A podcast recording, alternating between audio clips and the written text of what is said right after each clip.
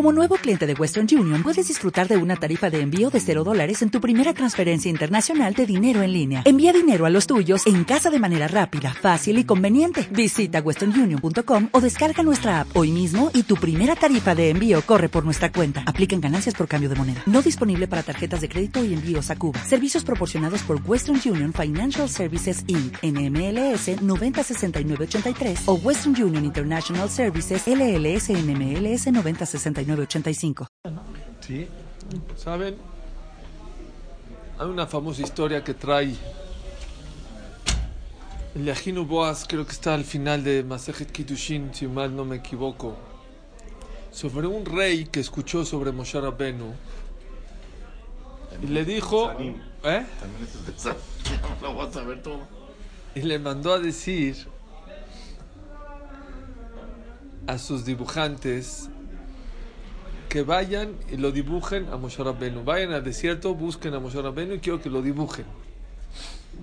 Mandó a los dibujantes, hicieron el, retrato hablado de Moshe Rabbenu, se lo dio a los fisionomistas, gente que estudia la cara humana, y le dijo a los, les dijo este rey a los fisonomistas, describan este hombre. Él no, él no les dijo que era Moshe Rabbenu, obviamente. Dijo, este es una persona muy soberbia. Es una persona con malas cualidades. Es enojón. Así le empezaron muy a, hablar muy mal de Moshe Rabbenu. Dijo, no concuerda. Dijo, ¿saben quién es? Dijo, no. Moshe Rabbenu. ¿Cómo? El famoso Moisés que sacó al pueblo de Egipto. No coincide lo que di- dicen de Moshe Rabbenu con lo que están. Dijo, seguramente o mis fisonomistas no sirven o mis dibujantes no lo dibujaron bien. Dijo, yo personalmente voy a ir a conocerlo. Fue al desierto, lo vio, el dibujo casi intacto. Su cara es casi intacta. Se acercó a él, dice el Midrash, le dijo, hola, soy el rey de tal ciudad, de tal lugar. Te quiero decir que mandé a dibujarte y mis fisonomistas, que son muy buenos, me hablaron muy mal de ti, de muy malas cualidades. y quiero entender, o ellos están mal, o están bien, y quiero conocerte y tú eres una persona hipócrita. Dijo, no, tus fisonomistas tienen razón. Mi naturaleza es ser enojón, ser soberbio, es de malas cualidades, pero yo luché en mi vida para hacer todo lo contrario. En Kelem, ¿saben cómo decían? Había un Ishbad en Kelem, es famoso el Saba Mikelem, era un jajá muy grande, que tenía mucho bitajón, mucho fe en Dios. Era un- una Ishbad de locura, ese Ishbad, había un ceder, ¿saben qué es un ceder? Es un horario de estudio, llegó un alumno nuevo ahí y dijo, vio los horarios, haz de cuenta, la tefilá a las 7 de la mañana, alajot de 8 a 8 y media, desayuno de 8 y media a 9, desayuno de 9 a 10 o 9 y media, luego gemará de 9 y media a 5 para la 1, 5 para la 1 a 1, musar. Entonces dijo este nuevo alumno, dijo, seguramente se equivocaron. Cinco minutos de ¿Cómo? De 5 para la 1 a 1 musar, yo creo que ha de ser a 1.25 o a 1 y cuarto. Usar esa explicación de la vida diaria. Sí, moral, Moral. bases, cualidades. Se acercó uno y dijo, oye, ¿están equivocados? Ay, perdón, gracias, Alexito. Dijo, ¿están equivocados? De cinco balones. Dijo, no, no, no estamos equivocados. Es que en lo que abro el libro ya se acabó. Dijo, no, aquí en Kelem nos enseñan a valorar el tiempo. Y por lo tanto, te enseñan que puede existir un ceder, un horario de estudio en las universidades que es de 7 a 8, de 7 a 7.40. De... Aquí hay un ceder de 5 para la una, para la, a la una. ¿Para qué? Para enseñarle a la persona a valorar lo que son 5 minutos. En 5 minutos puedes tener un ceder, muy, he hablado, muy, he hablado muchas veces. Había un rap muy grande, se llamaba Rap Bengis, vivió hace unos 50 años. Rav Bengis, una vez acabó el Shaz. El Shaz es. Hay gente que lo acaba en siete años y medio. Lo acabó. Hizo una fiesta muy grande. Después de unos años, pocos años o poco tiempo, otra vez hizo, convocó a la gente que va a hacer otra fiesta de que acabó el Shaz. Lo acaba de acabar. Ustedes vengan. Vino a la fiesta, dijo: Sé que se sorprendan que vuelvo a invitarlos a otra fiesta de acabar el Shaz. Pero ¿qué creen? Este Shaz es diferente. Este Shaz lo estudié en cinco minutos. Ah, ¿Cinco minutos que está? Sí, sí. Cinco minutos en lo que viene el camión, había la grava. Cinco minutos en lo que empezaba el Brit Milá. Cinco minutos, cinco minutos. Me tardó años desde que a lo mejor era joven, pero ya lo acabé. Había un alumno que me encanta contar esta anécdota. Llegaba con Raf Pincus, siempre llegaba 8 y 5. 8 y 5 a la clase. Empezaba la clase 8, llegaba 8 y 5. Y el jajam se enojaba y lo regañaba y le decía, ¿por qué llegas tarde? El amigo de ese, ¿a qué hora llegaba a la clase? 5 para las 9. No nada más no lo regañaba, le acercaba una silla, le repetía el shiur. Entonces, el primero le decía, jaja, mire, yo estoy mal. De 8, 8 y 5, la verdad estoy mal. Oye, pero mi amigo llega 50 minutos después que yo, reclámele, dígale algo. Le trae la silla, le repite. Dice, a ti te reclamo, a ti te regaño y ahí a él lo valoro. ¿Cómo lo valora? Si tú puedes llegar al shur a las 8, tú eres patrón. ¿Sabes por qué llegas 8 y 5? Porque para ti 5 minutos no son importantes de Torah. Tu amigo es empleado. Sale de trabajar 8 y media y llega aquí cinco para las nueve corriendo. Otro que diría, ya para qué llego, para cinco minutos de clase, ¿para qué voy? Él viene, él valora cinco minutos de clase. En qué no nada más les enseñaban a estudiar, les enseñaban disciplina en la vida. Y dijo una vez el Saba Mikelen algo muy importante. en esta, eh, uno de los alumnos de Kelem era Rav Dessler, que por cierto fue su Yortzeit esta semana. Zecher Tzadik fue Mashiach de la Yeshiva de, de Ponovich. Yo soy muy, muy este, fan de Rav Dessler. Era psicólogo. Habían tres grandes mashkihim. Mashkihim era gente que se preocupaba por la moral de las yeshivot en, en Israel. Uno era Rav Levenstein, famoso en la, generación pasada. Otro Rav Eliao Milupian y otro Rav Dessler. Dicen que Rav Dessler tenía el musán en la cabeza. ¿Qué dije? Rav Eliyahu Dessler. ¿sí?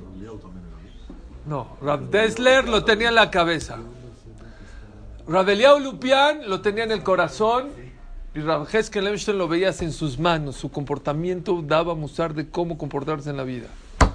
Rav Dessler, antes de llegar al Yeshiva de Ponovich, él era un hombre que vivía en, Londres, abrió un colel y era una persona muy penosa, muy penosa, pero era muy inteligente y fue Rosh Kolel. Y él hizo el Kolel y, él juntaba el dinero del Kolel.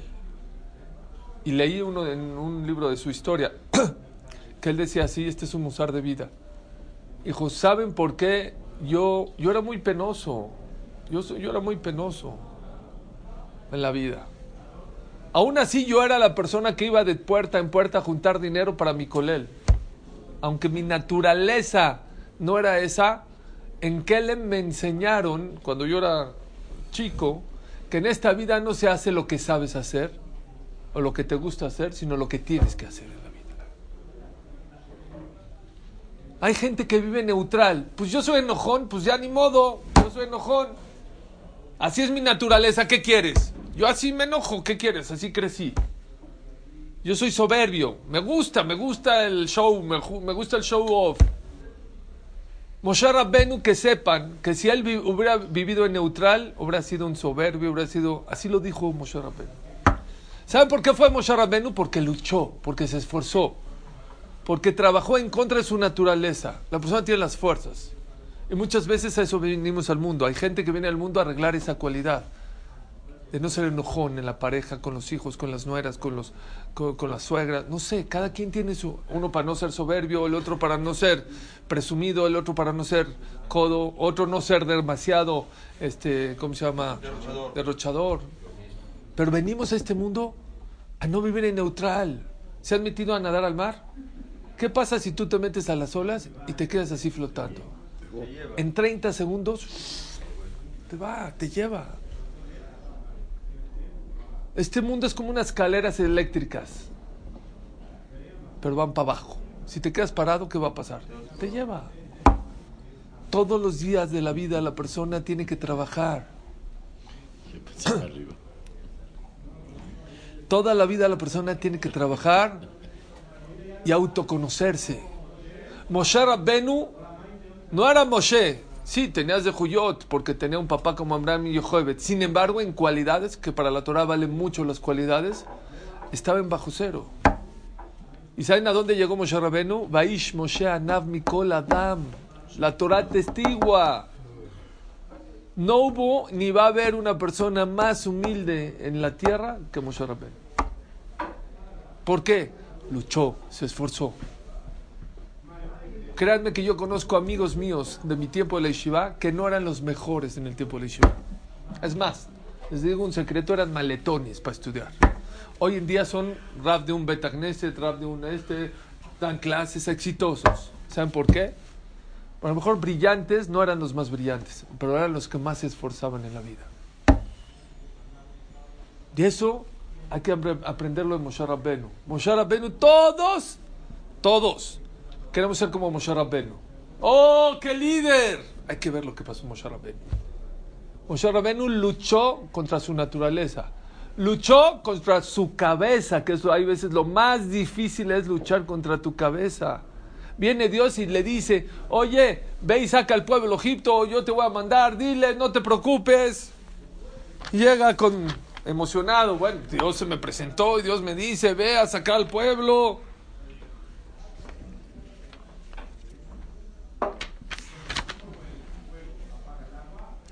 Llegó, bajar va Moshe Aarón, y el parocó amar Hashem shalaje también. ¿Saben lo que dice el Midrash, no? El Midrash dice que para entrar con Paró había varios portones y con guardias y había fieras. El que se acercaba todo era todo con hechizo, todo con brujería, habían leones, habían, no había manera de entrar con Paró. Dice el, dice y, al final cómo era? Era una eran escaleras, escaleras, escaleras, llegabas al final las escaleras en una puerta muy chiquita. Te tienes que agachar para pasar por esa puerta. Y ya que te agachabas, ¿quién estaba enfrente? El trono de Paró. ¿Para qué? Para que todos los que entren se le aposternen a Paró. Así era.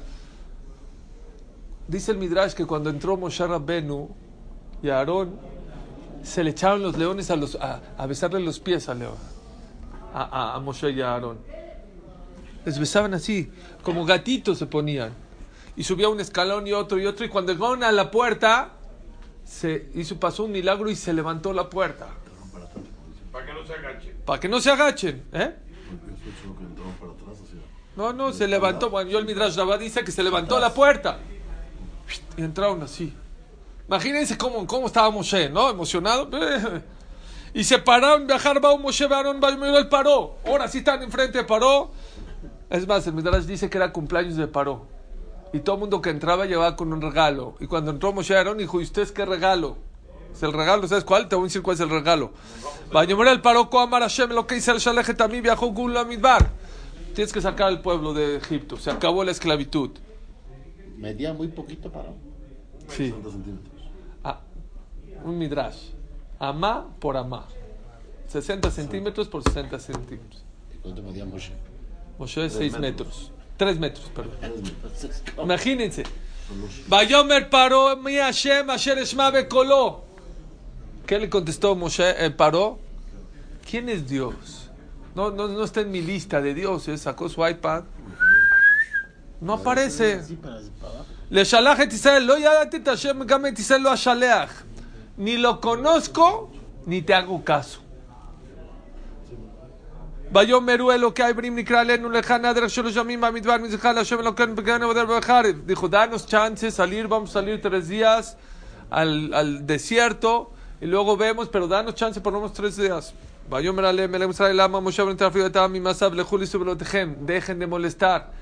dejen de distraer a los Yehudim de su trabajo.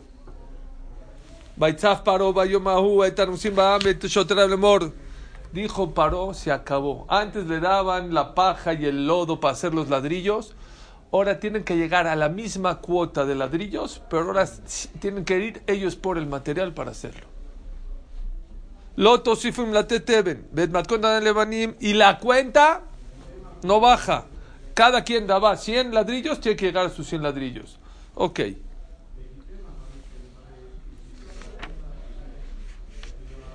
Vayakush otro Israel Yasher Samono que se paró lo gritem. Y como no llegaban a la cuota, ¿cómo no va a llegar? Si antes eran 100 con el material, ¿cómo va a llegar a 100? Tengo que ir todavía por el lodo, tengo que ir a recoger la paja y luego hacerlo y luego ponerlo, está muy difícil. Les pegaban a los Yudim. Bayomer y que decían, no, pues no podemos, no hay tiempo. ¿Qué les contestaba Paró? Nirpi matem, nirpi matem. Son flojos, por eso dicen que se quieren ir. Batali Beteven. Este es un musar muy grande, dicen los Jajmea Musar. Paró es el símbolo, dice el Zohar Kadosh, el símbolo del Yetzerara. ¿Qué hace el Yetzerara cuando una persona lo hace reflexionar? Yo mando reflexiones todos los días, ¿saben? Pues vamos a sacar un libro y les pido que manden una anécdota. No saben el musar tan grande. Ahora me mandó una señora de Argentina una anécdota que me volví loco. De cómo influye, hay veces una reflexión chiquita puede cambiar la vida de la persona. Si ustedes me mandan sus anécdotas, tanto los que están escuchando, los que están acá, eso va a ser musar para muchísima gente. De cómo la persona, un stop en su vida, hay veces de 30 segundos, porque trato que no dure más de 6 segundos o 8 segundos o 20 segundos leer la reflexión, puede cambiar la vida de la persona. Y por eso el Yetzirah, ¿saben qué hace? Cuando ve que estás reflexionando, oye, ya déjame liberarme de ti. Soy, me estoy dando que soy tu esclavo. ¿Qué te hace el Yetzirah? Tijbad abodá. No te deja pensar. Sigue ya, a ver, trabaja. No, ahorita no, pues, no hay tiempo para ver la reflexión. Después la ves, ya, luego estudias, luego escuchas la clase. Luego, no, no, es paró. Dice el Dios Zohar Kadosh, ese es el. El Yetzirah no te deja reflexionar, porque dice el Mesilat Yesharim, si la persona, cualquier persona yehudí, que hace un stop en su vida, dice stop, a ver, ¿hasta dónde estoy corriendo? ¿Qué estoy haciendo en mi vida? ¿A dónde le quiero llegar a la vida? ¿A qué le tiro a la vida? De inmediato, la persona haría Teshuvah. Es lo que hizo Paró. ¿Qué hizo Paró? Era un psicólogo. ¿Saben qué? Vamos a quitarle el material para que estén más ocupados, porque si ahorita se les ocurrió salir de Egipto, quiere decir que, ¿qué? que tienen tiempo para pensar. No les den tiempo para pensar. ¿Cuántos años vivió Paró? Mahloket si era el mismo o era diferente. Esta, esta, esta ocasión que estás hablando de su cumpleaños es cuando le sacó el bastón y lo convirtió en serpiente. Sí, sí. Correcto. Para estar en la historia. Vayashov Moshe Hashem, ¿cómo regresó Moshe? De ese- imagínense Moshe emocionado, ya voy a sacar al este, va a decir, pero bueno, si viene en nombre de Dios, pues que se vayan a su casa todos, shalom al Israel, y de repente se acerca, y no nada más que no los deja salir, causa una tragedia en Israel, en, en Egipto, porque empiezan ahora a presionar más, y él está viendo todo, viene Moshe caído con Hashem, Moshe Hashem, Adonai, lama areota, lama ze, lama ze shelachtani, ¿para qué me mandas? Ahora me les fue peor, umeaz bati al paro de haber shmeja ra lama ze, beatzelo y salta etameja. No nada más, no, no lo sacaste, les fue peor. Vay- ויאמר השם אל משה אתה תראה את אשר אעשה לפרעה כי ביד חזקה יש עליכם וביד חזקה יש-". no te preocupes ahora sí vas a y dile no te preocupes ahora sí los va a sacar y otra vez vuelve, vuelve a ir y le dice Moshe vuelve a ir Bnei Israel ve con Bnei Israel y diles que no se preocupen que los voy a sacar de Egipto los famosos cuatro lenguajes de Geulah, Belakachti, Beitzalti, Beotzeti, Belakachti, Begalti. Los voy a salvar, los voy a llevar como pueblo, los voy a redimir, los voy a llevar a Israel. Llegó Moshe otra vez alentado, emocionado.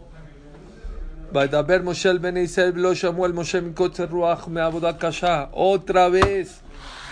No lo escucharon, no tenían tiempo para escuchar a Moshe Rabenu. ¿Por qué no tenían tiempo para escucharlo? Pues ten, estamos trabajando. Vete, vete, Yani, vete de acá. Rabutai, ¿de dónde sacó Moshe Rabenu estos cojot? Escuchen bien. Dice Ravak Shidoron Hashem le manda Rafa Shalema, el que fue Rishon Lezion de Israel hace un par de años. dijo algo hermoso. Dice, ¿saben de dónde Moshe Rabbeinu sacó esos cojos de luchar en la vida? De no vivir en neutral, a pesar que en ocasiones en la vida hay veces verlo todo negro, no caerse, no dejarse caer. Al final Moshe Rabbeinu logró sacar a todo el pueblo de Israel. No se tiró. Uno hubiera dicho, bueno, ya me dijo Dios una vez, ya Dios, ya, pues ya, ¿sabes qué? ¿Cuánta gente me dice, ya, pues ya, no me hace caso Dios, ya? No, él siguió, siguió.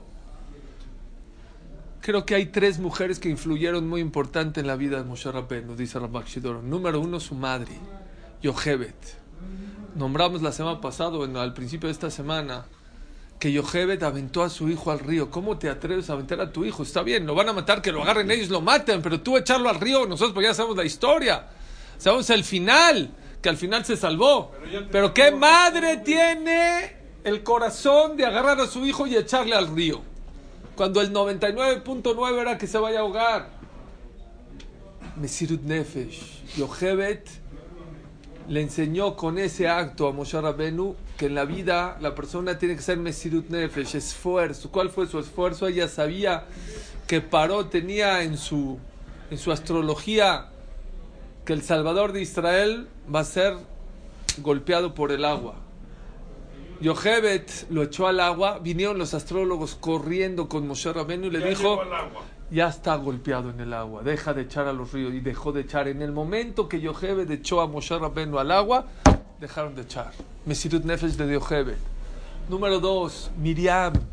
Miriam, su hermana, dio la vida por Moshe Rabenu. No le dio miedo que la cachen, que lo estaba cuidando, a ver qué le va a pasar, a ver que si no lo van a agarrar. Estuvo atrás de él, lo estuvo protegiendo, estuvo pidiendo por él, estuvo llorando por él.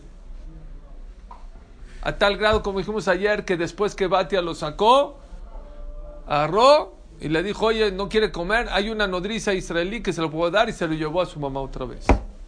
Y la tercera que mucha gente no habla es Batia Bat Paró, Claro. la hija de Paró. Su papá dijo, Col, todo niño varón que nazca hay que echarlo al río, hay que matarlo. Y va ella y cuenta la Gemara que iba a bañarse al río de...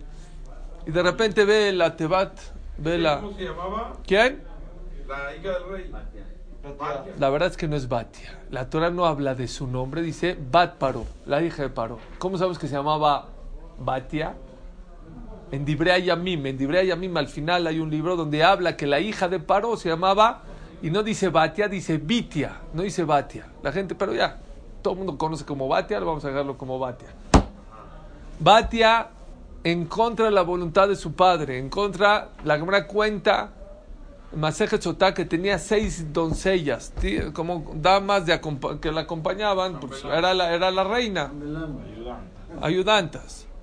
Y dicen que le decían, cuando la quería salvar a Moshe, le decían, mira, que el pueblo desobedezca a tu papá, pero que su hija eh, desobedezca a su padre, seguro es un niño judío, no lo vayas a salvar. Dice la cámara que en ese momento vino el malach Gabriel y enterró de seis a cinco doncellas. Usted se calla. Y no, ente- no enterró a la sexta, dice, porque no es derech, no era cabot ni honor de una princesa de estar sola sin doncella. Y le dejó a una, pero yo creo que esa una aprendió la lección y se quedó callada. Vino Batia, ¿a cuántos metros estaba? ¿Las mató a las otras? ¿Eh? Seis amot. Las enterró. ¿Las mató? No las, mat- no las mató, las enterró vivas. Paz, paz, paz. siempre no hablar. Sí. Y luego dice la camarada Batishlaje Tamatá. Que en Borabrán no se enteró yo. Eh, mandó un malaj y el malaj dice la camarada Maseja Tzotá, pum, pum, pum, a las, de seis a cinco las enterró vivas. Porque no querían que se salve Moshe. Va Batia, estira su mano. No alcanzaba. Estaba muy lejos, estaba a tres metros. Por más manga que sea larga de Batia, ¿cuánto medía su, manga, su mano? No podía medir más de 45 centímetros, 50 centímetros. Tres metros tuvo que Hashem hacer un milagro. Se le alargó la mano de Batia para poder salvar a Moshe Rabbeinu. ¿No podía nadar o qué? Caniré que no. Del Ya, momento que ya, sacó Moshe ya, ya, ya, un Ah, es importante. No, ya ahí te voy. Ahí te voy. Ahí te voy, ahí te voy. Fue un año. ¿Un año? Más ¿Nada o más un año? Se estiró, se estiró la mano y la sacó a Moshe Rabbenu. Dice la Gemara, dice la Gemara, ¿cuántos nombres Moshe Rabbenu tiene? El Zohar dice 10, la Gemara dice 7. Tubia, Mojí, Muñoz.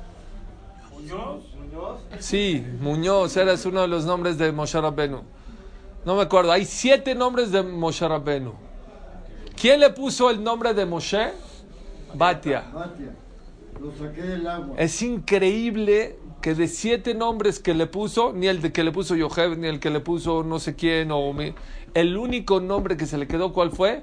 Moshe Rabbenu. ¿Por qué Moshe Rabbenu? Porque Batia dio la vida por Moshe Rabbenu. Dio Mesirut Nefesh. Se entregó, estuvo su, su vida en peligro de muerte para salvar a quién? A Moshe Rabbenu. En honor a Batia pasaron dos cosas, para que sepan. Número uno, Moshe Rabbenu se llama Moshe Rabbenu por el nombre que no le puso Yochebet, el nombre que le puso Batia. Y a pesar que había otros siete, ese es el que se ¿Qué le nombre quedó. le puso? Moshe, ¿qué es Moshe? La mamá. Ah, Yochebet, no sé, Muñoz o no sé, Mojí, no sé cuál.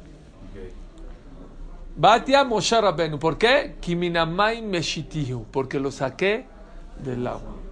Para que se recuerde Moshe Rabbenu que esta vida hay que hacer Mesirut Nefesh en la vida. Qué importante mensaje para los hijos. Muchas veces queremos que nuestros hijos le echen ganas, se esfuercen, pero nos ven a nosotros que nosotros no le echamos ganas. Como les conté en una ocasión, que un papá le dijo a una hija, oye, qué enojona eres, ¿por qué haces tantos berrinches en la casa? Dice, papi, cada quien en sus momentos. A ti cuando te traen tus huevos en el restaurante y no te los traen como te gustan, ¿eh? también te pones así como loco. Beshinantam levaneja, dice el Hatam Sofer, y le enseñarás a tus hijos cómo, Bedibartabam, cuidado lo que hablas. Beshifteja, bebeteja, cuando estás en tu casa, cómo estás, cómo te portas. Ublechteja, baderech, cuando viajas, cuando estás en el camino. Kumeja, a la hora de acostarte, a la hora de pararte. Dicen que son una esponja los hijos. 70% los hijos captan por el ejemplo y 30% por lo que les dices. 70-30, ¿oyeron lo- el porcentaje? Tú le puedes decir a tus hijos, no, material, no, material, no, lo material, no, no, no. Y vas en la calle con él al knis y de repente pasa un coche, ve, ve, qué carrasco, qué bruto, ve. Ay, pa, no te entiendo, pa. Dicen que unas rabiudades, Shlita, está haciendo kiddush Y si Pora no fue importante para Moshe. y le dio parálisis eh, facial, media parálisis facia- facial, a rabiudades. Está- diciendo Kiddush, y saben, Barmina una persona que le da pará- parálisis facial, entonces no, no puede mover media cara. Entonces está diciendo Kiddush. ¿Cómo está diciendo Kiddush? Yo. No le dijo a sus hijos que le dio para. No le quiso. Tenía dos hijitos. ¿Eh? No, no, ya un día antes o en la mañana, ¿no? Le dio, entonces, estaba diciendo Kiddush. Yo, jura. Ya. Acabo Kiddush. Al otro día en la mañana ve a sus hijos cómo están estudiando. ¡Dice la que! Los vio y le dijo, ¿qué pasó? Me dice, pa, es que tú así dijiste Kiddush. No, ya les tuvo que explicar, ¿no? Que Barminan estaba enfermo, que no hagan así. Es cierto. Sí, claro. Mesirut Nefesh. Cuando los hijos queremos que sean gente que no vive neutral, que se esfuercen en la vida. Claro que Moshe Rabbenu pudo luchar contra su naturaleza. Claro que Moshe Rabbenu pudo luchar contra todas las situaciones que vivió porque tenía ejemplos de padres. Tenía ejemplos vivos de cómo la persona debe comportarse en la vida. No caerse. No caerse. Sipora también fue una persona que tuvo Mesirut ¿Cuántas Nefesh. Ey, está bien, es una cuarta. Tienes razón. Ahora, toda la vida que Moshe vivió en el palacio, ¿no se agachaba al rey? No Si sé. ahí creció, ahí nació. Era su hijo adoptivo. Ya estaba, era su, su hijastro. Sí, escuchen esto. El ¿No se Midrash, el dice que cuando iba a hablar con Paró, Paró se quedaba como en un palo, no se podía ni mover, no podía más que hablar. No los podía, nada más, cuando salía ya se podía mover. Hay una carta que, quiero leerles. ¿Quién no se podía mover? Paró. ¿Por? Por eso no se paró. Paró. ¿No se podía mover? No. Más que saliendo del palacio cuando.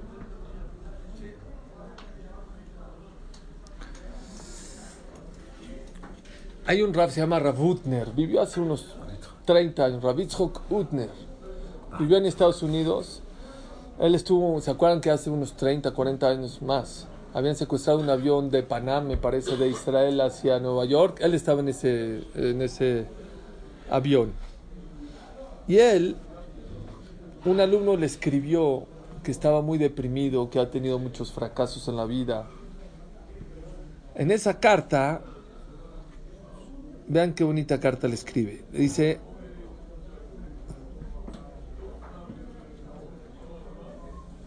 le decía que en la cámara se había tropezado muchas veces. No es rico el que más tiene, sino el que menos necesita. Dice así, Exacto. ¿No? ¿Te gustó? Para calentar motor. Dice, le dijo, quiero que sepas que las caídas en esta vida son parte de la vida.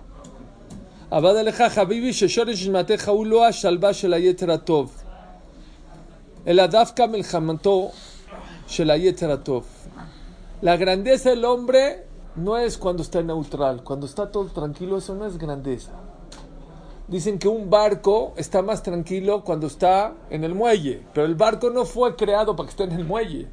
Está más peligroso que esté en alta mar, ¿no? Claro. Pero el, pero el barco no fue, cre- no fue creado para que esté en el muelle, es para que esté en alta mar. Como el avión. Dijo, la grandeza de la, de la persona que es cuando guerreas. Y claro, no tengas miedo de equivocarte y de tropezarte. Ubekama Marjot y muchas veces, en muchas batallas... Hola, Rafkram, ¿cómo está? Puede ser que te caigas. Muchas veces una persona pierde la batalla pero gana la guerra. ¿Escucharon? ¿Qué palabras? Puedes perder la batalla pero no la guerra. Como dice el Pasuk, Sheba y Pol Tzadik Bekam, siete veces se cae la persona justa y se vuelve a parar. Beatipshim, así dice, los tontos piensan que cabanato, Afal Pisha Sheba y Tzadik, que aunque te caíste siete veces te vuelvas a levantar. Y no saben que no es cierto. Shlomo Amelech cuando dijo ese pasuk, que Sheba y Pol Tzadik Bekam, para que un tzadik sobresalga y sea grande, se tiene que caer. No es porque se cayó, bueno, te levantas. No, al revés. Aunque para poder sobresalir en la vida tienes que, que caerte. Y dice que en los años 20 había un presidente de Estados Unidos que se llama Calvin Coolidge. Coolidge. Fue presidente de Estados Unidos a principios del... No había nacido yo. Y dijo así, en mejor olam, oigan lo que él dice, no hay algo mejor en la vida que la constancia, aunque te caigas, te vuelvas a levantar. Y dice así, no los genios son los exitosos en la vida, hay gente muy genia que no es exitoso en la vida, ni tampoco los creativos, no es lo que los hace grandes, ni los pensadores. La persona que es constante en su vida a pesar de haberse tropezado, esa es la persona que tiene éxito.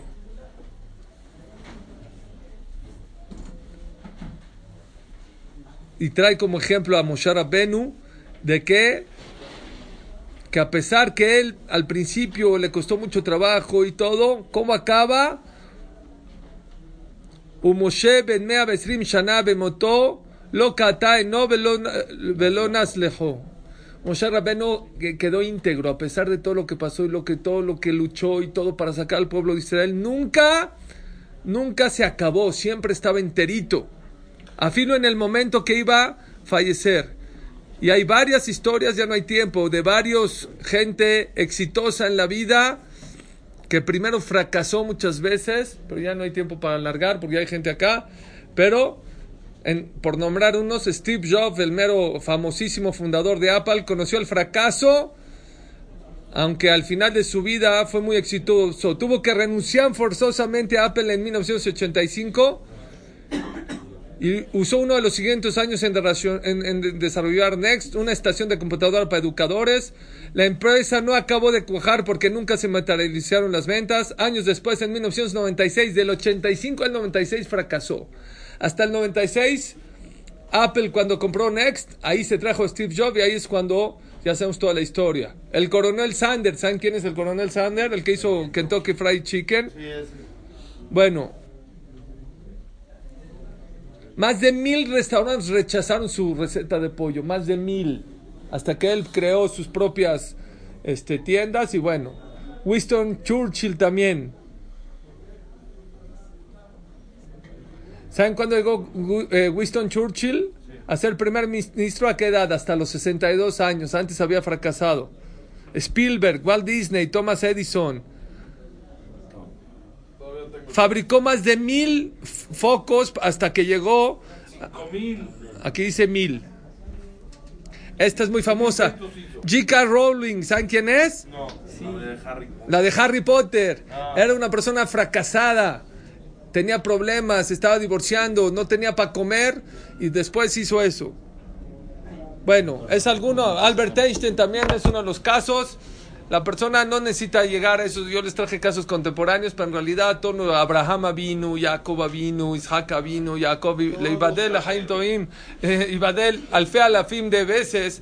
Toda esa gente fue exitosa. Todos queremos ser como David Amelech, como Moshe Rabbeinu, como Abraham, pero no vemos todo lo que pasaron para llegar. Como Yosef, Tzadik, ser rey de Egipto. Hay que ver que todos esos tipos de personas no fue gente que tuvo éxito toda la vida. Fue gente que se cayó y se volvió a levantar. Baruch Adonai Leolam. Amén, amén. Sábado.